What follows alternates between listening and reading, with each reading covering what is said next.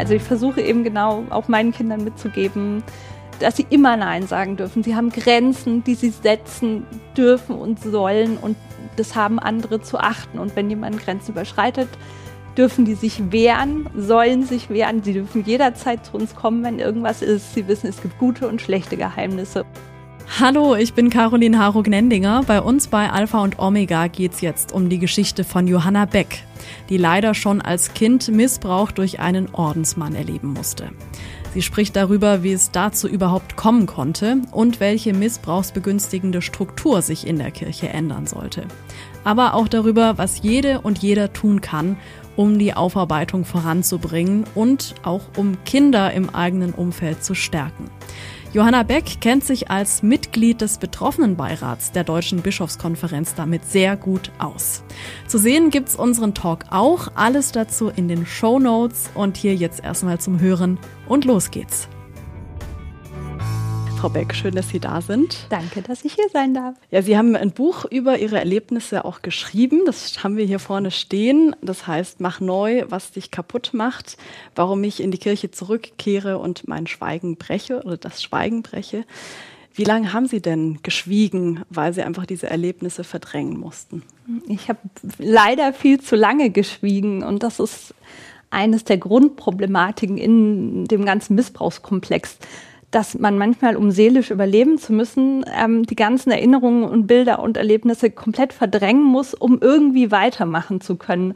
Und tatsächlich, es hat bei mir tatsächlich 20 Jahre gebraucht, durch diverse Schlüsselmomente, dass ich angefangen habe, darüber zu sprechen, weil es ein paar Trigger gegeben hat, die meine Erinnerungen wieder an die Oberfläche gebracht haben. Mhm.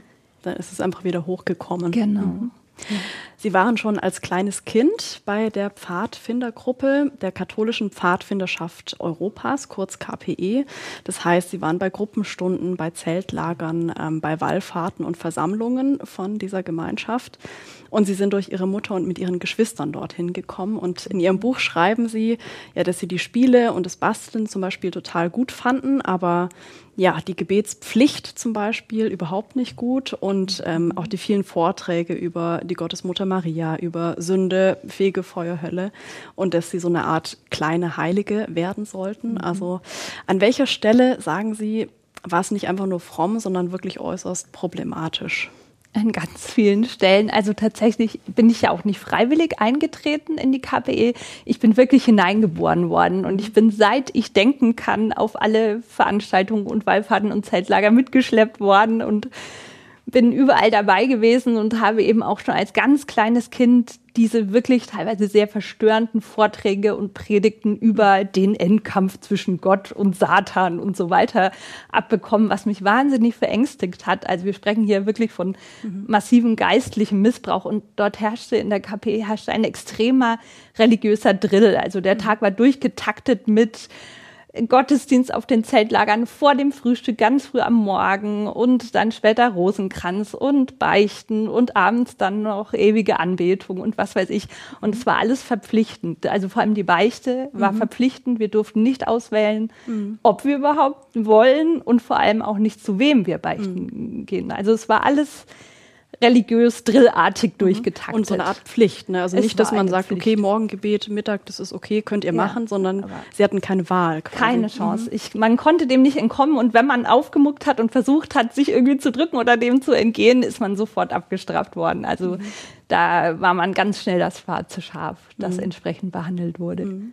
Und dann war es eben auch dieses Angstmachen äh, mit dem, einem strafenden Gott. Ne? Ganz mhm. extrem. Also das war eben das Mittel der Wahl in der KPE. Also es ist ein Angstszenario aufgebaut worden, oben der strafende Gott, der über allen thront und den man quasi gnädig stimmen muss mit einem Gebetsapparat und Sühneleistungen, auf das er eigentlich abstrafen könnte. Und dann wurde eben mit diesen, mit apokalyptischen Bildern gearbeitet und, und bald kommt dieser Endkampf und deshalb musst du ein sündenfreies Leben führen, mhm. dass du auf der richtigen Seite stehst, wenn mhm. der Endkampf äh, anfängt. Und mhm. als Kind, aber ich denke auch als Erwachsener ist das wahnsinnig beängstigend. Und das hat aber gleichzeitig die Angst der Mitglieder, hat den, den LeiterInnen und den oberen Priestern in dieser Gruppierung natürlich ganz viel Macht gegeben und mhm. Manipulationsmöglichkeiten. Mhm.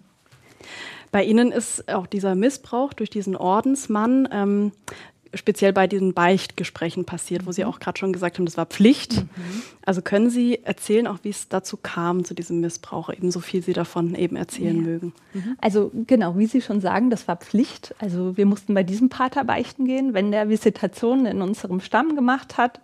Der war auf unseren Zeltlager dabei, der war auf Gildenführerinnenkursen dabei und auf den Wallfahrten und so weiter. Es gab kein Entkommen.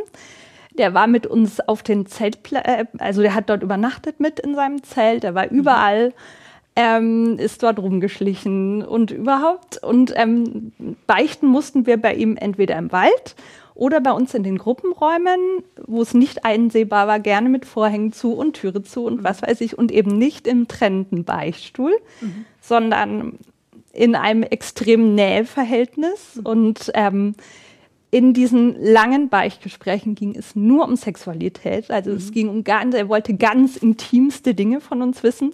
Und das fing an, als ich elf war, mein erstes Beichtgespräch bei ihm. Und ich war ja ein total unaufgeklärtes KPE-Mädchen. Ich habe überhaupt nicht verstanden, was er von mir will.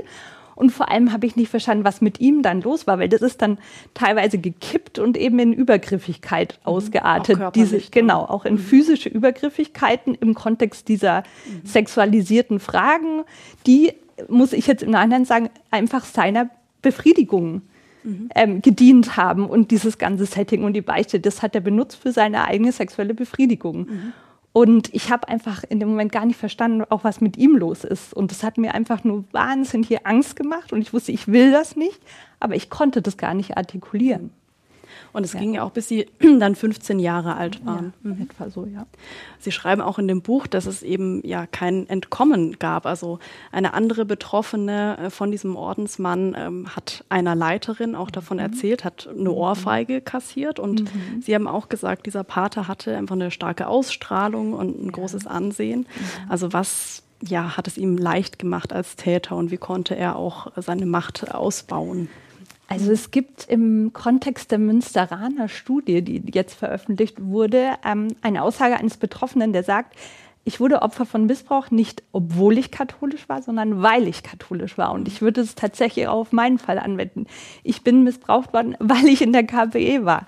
Weil ähm, der betreffende Pater hat ein ein Netzwerk und verschiedene Werkzeuge, religiöse Werkzeuge an die Hand bekommen, mhm. um diesen Missbrauch einzufällen. Also die Beichte im abgeschotteten Raum, dann geistlicher Missbrauch, um das vorzubereiten also und einzufädeln. Quasi Manipulation genau. von ähm, ja, spirituellen Themen. Oder? Genau, mhm. genau. Und ähm, er hat quasi äh, seine Machtstellung als Priester ausgenutzt. Also in dieser Gruppierung waren Priester keine normalen Menschen, sondern so Halbgötter. Die standen über allem, dem waren wir völligen Gehorsam, ähm, zu vollem Gehorsam verpflichtet.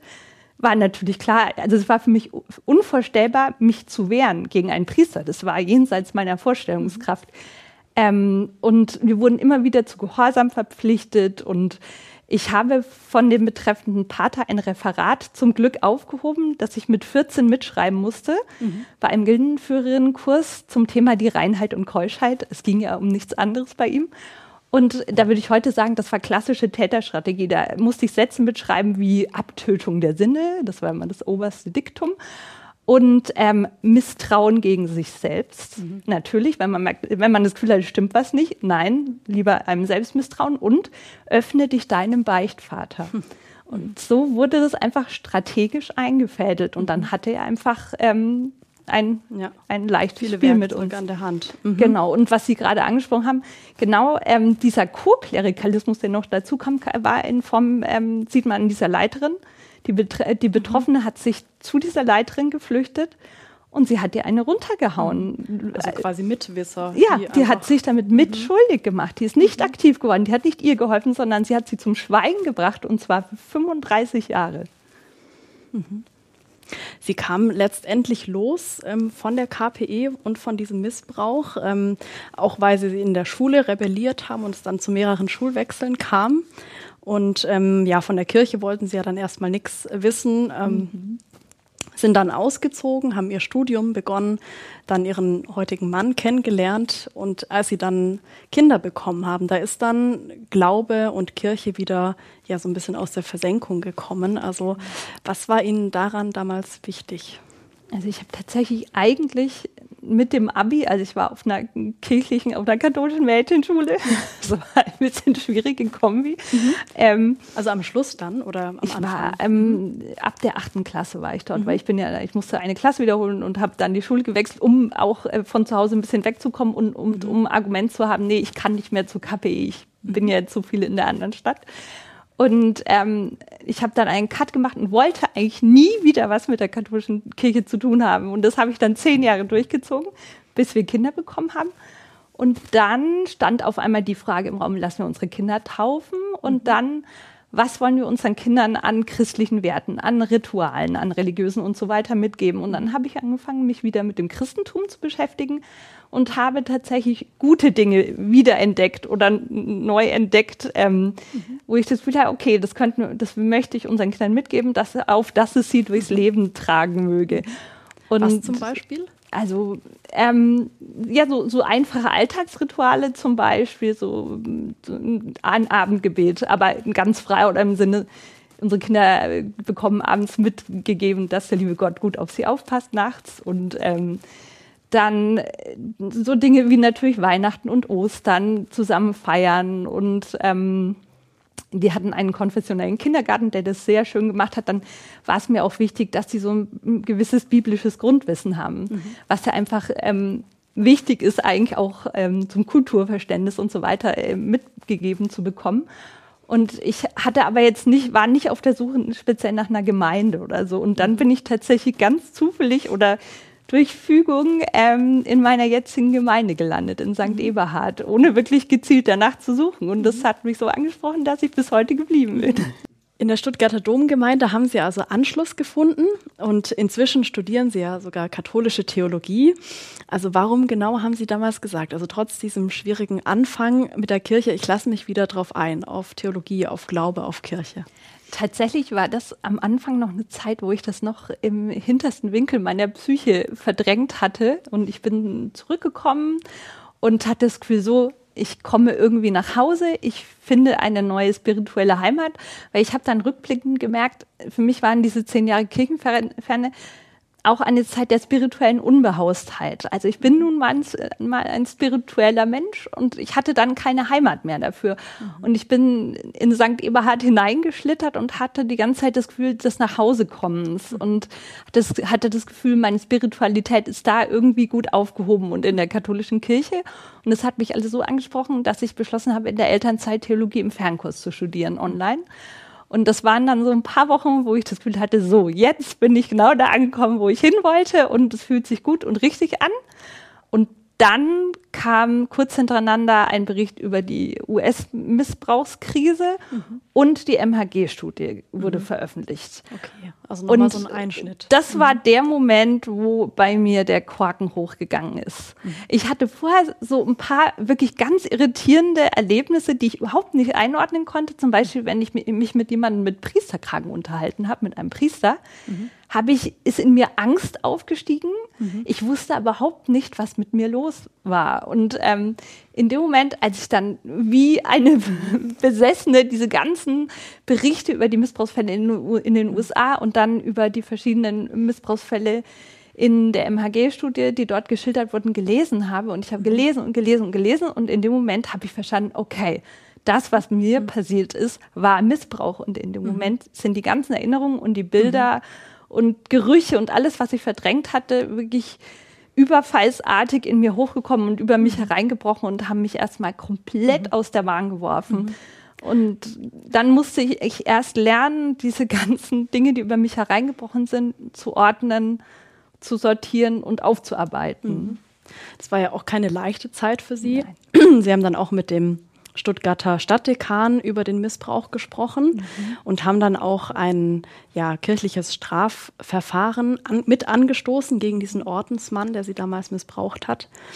Und äh, was mein letzter Stand ist, ist, dass sie von der KPE, also von dieser Pfadfindergruppe, ja bis heute nur eine ja, Entschuldigungsstandard-E-Mail bekommen haben. Also was wäre denn für Sie eine echte Aufarbeitung? Also echte Aufarbeitung, ähm, würde ich sagen, umfasst drei Zeitebenen. Also Aufarbeitung muss in die Vergangenheit gerichtet sein, sprich den ganzen Abgrund komplett und lückenlos und schonungslos ausleuchten, mhm. auch juristisch aufarbeiten, analysieren, dann in die Gegenwart gerichtet ähm, den Betroffenen äh, wirklich vollumfänglich und angemessene Entschädigung zukommen mhm. zu lassen. Also finanziell auch. Genau. Mhm. Und das bedeutet vor allem den lebenslangen Folgen angemessen ähm, sie zu entschädigen und ähm, in der Gegenwart alles daran zu setzen, sich mit der Vergangenheit auseinanderzusetzen, zu analysieren, wissenschaftlich aufzuarbeiten und auch öffentlich aufzuarbeiten. Mhm. Das Ganze öffentlich zu bekennen und zu benennen und sich mhm. wirklich ganz kritisch mit der eigenen Vergangenheit auseinanderzusetzen, öffentlich, nicht per E-Mail. Mhm. Und ähm, in die Zukunft gerichtet, würde ich sagen, bedeutet Aufarbeitung natürlich Schutzkonzepte und Präventionsprogramme und so weiter, natürlich, aber auch eine grundlegende Reform der missbrauchsbegünstigenden Strukturen und Denkmuster, die mhm. eben zu den Missbrauchsfällen in der Vergangenheit geführt haben, mhm. aber mit Blick in die Zukunft das zu verändern und zu reformieren, dass das mhm. bestenfalls nicht mehr passiert in Zukunft. Und wenn ich die KBE angucke, also eine Entschuldigungs-E-Mail reicht nicht. Und monstranzartig vor sich hergetragene Präventionsprogramme und so und, und äh, Schutzkonzepte reichen nicht. Mhm. Vor allem, wenn, wie bei der KPE, der Missbrauch ganz tief im System steckt mhm. und zwar auf ganz vielen Ebenen. Also da okay. ist noch sehr und, viel Luft nach oben. Und wahrscheinlich auch eine persönliche Entschuldigung oder vielleicht auch eine Verurteilung von dem Ordensmann. Ja, oder? und auch mhm. eine öffentliche Auseinandersetzung mhm. mit der Vergangenheit und sich wirklich kritisch damit auseinandersetzen. Und was auch unbedingt nötig wäre, ist generell, was die Aufarbeitung betrifft, aber auch in der KPE, dass man eine unabhängige, eine wirklich unabhängige Instanz benennt, an die sich andere Betroffene melden können, ohne Angst haben zu müssen, dass die Verbindung zur KPE oder zur Kirche zu eng ist, sondern die wirklich vertrauenswürdig ist, die ähm, Ansprechpartnerin ist für die Betroffenen mhm. und die dann entsprechende nächsten Schritte, äh, die nächsten Schritte mhm. in Gang bringt damit sowas ähm, am besten in der Zukunft auch so ist, äh, engagieren Sie sich auch sehr, also wollen neu machen, wie es auch Ihr Titel sagt. Sie sind im Kirchengemeinderat in Stuttgart, Sie sind im Betroffenenbeirat der Deutschen Bischofskonferenz und Sie sprechen auch bei diesem katholischen Reformprozessforum, diesem synodalen Weg als Gastmitglied. Und ähm, ja, der wurde ja auch nach dieser Studie, dieser MHG-Studie 2018 über den Missbrauch angestoßen, weil man gesagt hat, es gibt einfach viele Strukturen in der Kirche, die Missbrauch begünstigen. Und ja, da gibt es so vier Punkte auf der Reformliste. Das ist erstens der Macht, Partizipation und Gewaltenteilung, dann zweitens Sexualmoral, drittens die priesterliche Lebensform und viertens Frauen in Diensten und Ämtern der Kirche. Und ich weiß, Ihnen sind alle vier wichtig, alle vier Punkte dass, die, dass sich da was tut. Ähm, wenn jetzt aber die deutschen Bischöfe ja etwas nicht umsetzen, was da gerade so erarbeitet wird, ähm, an welchem Punkt von diesen vier würden Sie sagen, okay, jetzt gebe ich echt auf? Also ich bin der Meinung, alle vier müssen unbedingt äh, mhm umgesetzt werden. Ich fühle mich diesen vier Problemfeldern auch deshalb so verbunden, weil ich gerne sage, dass ich der lebende Beweis für die Notwendigkeit dieser vier Foren bin, weil in meinem Fall genau diese vier Punkte ineinander greifen und zusammenspielen. Also kleines Beispiel. Bei mir ähm, hat es sich bei dem Täterpriester um einen misogynen Mann gehandelt, dem quasi das also frauenfeindlich. Genau, mhm. dem das, äh, das die katholische Kirche dieses negative Frauenbild an die Hand gegeben hat, das er zur Täter-Opfer-Umkehr zum Beispiel benutzt hat. Also ich habe von ihm gelernt, äh, wir dürfen nicht im Badeanzug umlaufen, weil er sich sonst von uns in Versuchung geführt fühlt. Sprich, wenn was passiert, sind wir natürlich schuld. Und solche problematischen Themenfelder müssen unbedingt angegangen und verändert werden, weil die Missbrauchsproblematik in der katholischen Kirche ist so komplex und deshalb muss es auch so komplex wie möglich angegangen mhm. werden. Und ich hoffe sehr, dass die deutschen Bischöfe verstanden haben, wo der synodale Weg herkommt, was die Wurzel ist, nämlich die MHG-Studie, die Missbrauchskrise, und dass das die Betroffenen und ihre Zeugnisse sind, die AuftraggeberInnen mhm. dieses synodalen Weges. Mhm. Und das ist, sollte wirklich der Motor dahinter sein, dass man versteht, das geht nicht nur um irgendwie äh, wildes Reformgetue, mhm. sondern es geht darum, auch missbrauchsbegünstigende Strukturen zu reformieren. Mhm. Natürlich auch diskriminierende Strukturen, die reformiert werden müssen, undemokratische, alles sehr wichtig, mhm. aber auch es geht auch und um, aufarbeiten. Genau, es mhm. geht um die Verhinderung weiterer Missbrauchsfälle. Mhm. Die Journalistin Christiane Florin, die hat ja viel zum Missbrauch in der katholischen Kirche auch recherchiert. Und sie hat in einem Buch geschrieben, diese Kirche wird noch mehr zerstören und noch mehr Wunden schlagen, wenn wir weiter treu und brav in der Herde trotten. Geduld reimt sich auf Schuld. Wir Geduldigen sind Komplizen. Also klare Worte. Sie findet also Gläubige und Gesellschaft, Medien, Politik hätten so lange die Kirche einfach machen lassen. Also wünschen Sie sich auch von allen weniger Geduld mit der Kirche? Unbedingt, unbedingt, mhm. ja. Und zwar wirklich von allen.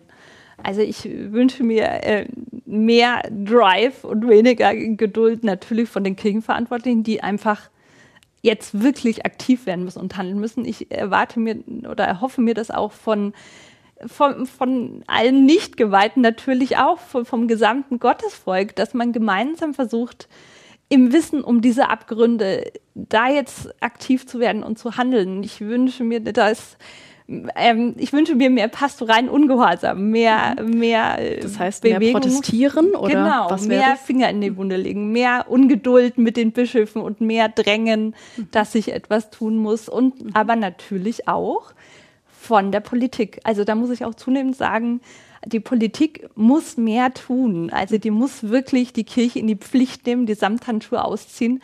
Und ich würde inzwischen auch wirklich sagen, ähm, die Kirche, also die Kirche kann die Aufarbeitung nicht alleine, zeigt sich zunehmend. Und ich erhoffe mir von der Politik, dass sie die Aufarbeitung in der katholischen Kirche mhm. in die Hand nimmt mhm. und Geld, Zeit, Personal reinsteckt, um mhm. eine unabhängige Aufarbeitungskommission zum Beispiel zu berufen mhm. und Aufarbeitung zu betreiben. Jetzt ist auch noch so ein weiterer Punkt, ähm, dass alle nicht mehr zuschauen sollten, wenn es Anzeichen für Missbrauch gibt. Mhm.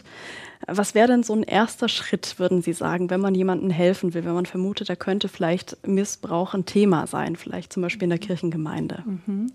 Immer gut aufmerksam sein, hinhören, hinschauen, aufmerksam sein, sensibel sein. Da hilft zum Beispiel eben Schulungen und, und, und Präventionsmaßnahmen, ähm, wo quasi Täterstrategien zum Beispiel vermittelt werden und sonstige Alarmsignale, ähm, worauf alle Kirchenmitglieder achten sollten. Ähm, wenn man ein komisches Bauchgefühl hat, wenn man das Gefühl hier stimmt was nicht. Immer dranbleiben, nachhaken, ansprechbar sein, für potenzielle Betroffene eine, eine gute Atmosphäre schaffen, ähm, ein Safe Space, wo sich Betroffene vielleicht dann ähm, an einen wenden könnten und ähm, auch handeln im Sinne von, wenn einem irgendwas auffällt, das melden. Andere sich am besten noch mit anderen zusammentun, wenn es denen ähnlich geht und, und wirklich sich an die entsprechenden Verantwortlichen oder an die entsprechenden Stellen in den mhm. Diözesen wenden und Mhm. handeln, ganz wichtig. Mhm. Und auch, was ganz wichtig ist, wenn, wenn eine Betroffene oder ein Betroffener sich an einen wendet, glauben. Mhm. Empathisch sein, glauben, mhm. aktiv werden, mhm. ganz wichtig. Und, und noch als, was ich persönlich gerne noch als Zusatzwarnung dazu füge, ähm, es waren und sind leider gerade ähm, die besonders charismatischen. Also es gibt natürlich auch die anderen, aber mhm. besonders charismatische Priester, wo dann alle gesagt haben, nein, der da doch nicht. Mhm. Und da äh, appelliere ich da, da, ähm, dafür, dass man wirklich schaut, bei diesen Lichtgestalten besonders gut hingucken, weil hinter denen können sich besonders große Schatten auftun. Mhm.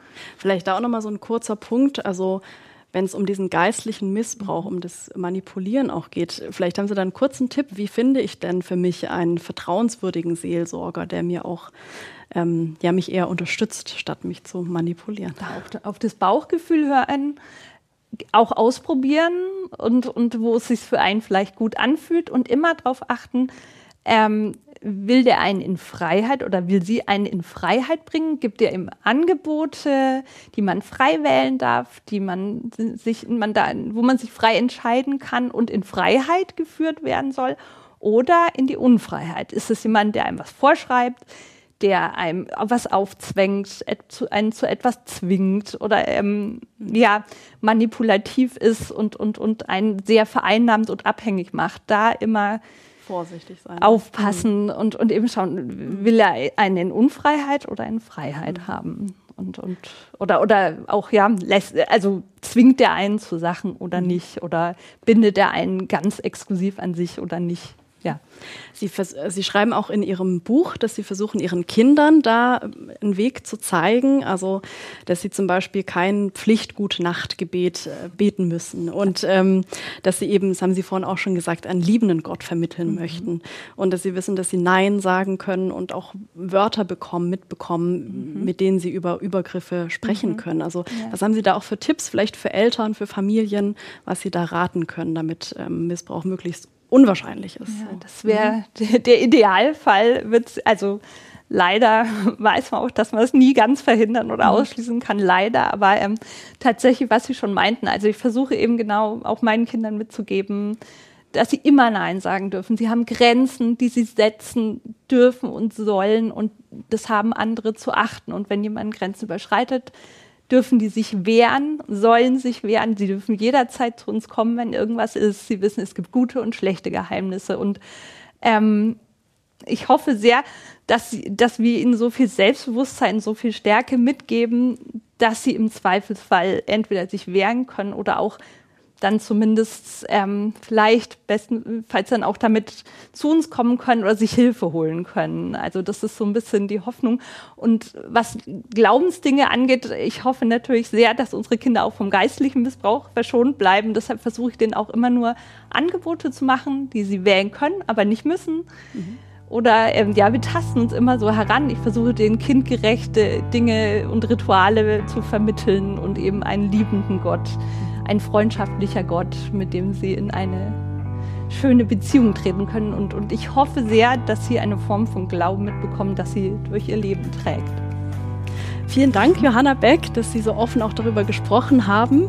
Danke, danke Ihnen, danke Ihnen fürs Dabeisein. Bis zum nächsten Mal bei Alpha und Omega.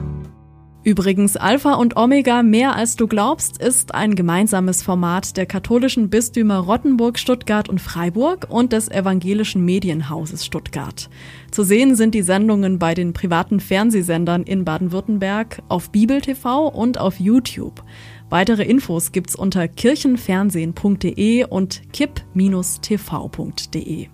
Wenn Sie Fragen, Wünsche und Feedback haben, schreiben Sie uns gerne an podcast.kipp-radio.de. Und wenn Ihnen diese Folge mit Johanna Beck gefallen hat, wie wär's mit der Podcast-Folge 38 darüber, was junge Katholiken und Katholikinnen von der Kirche erwarten?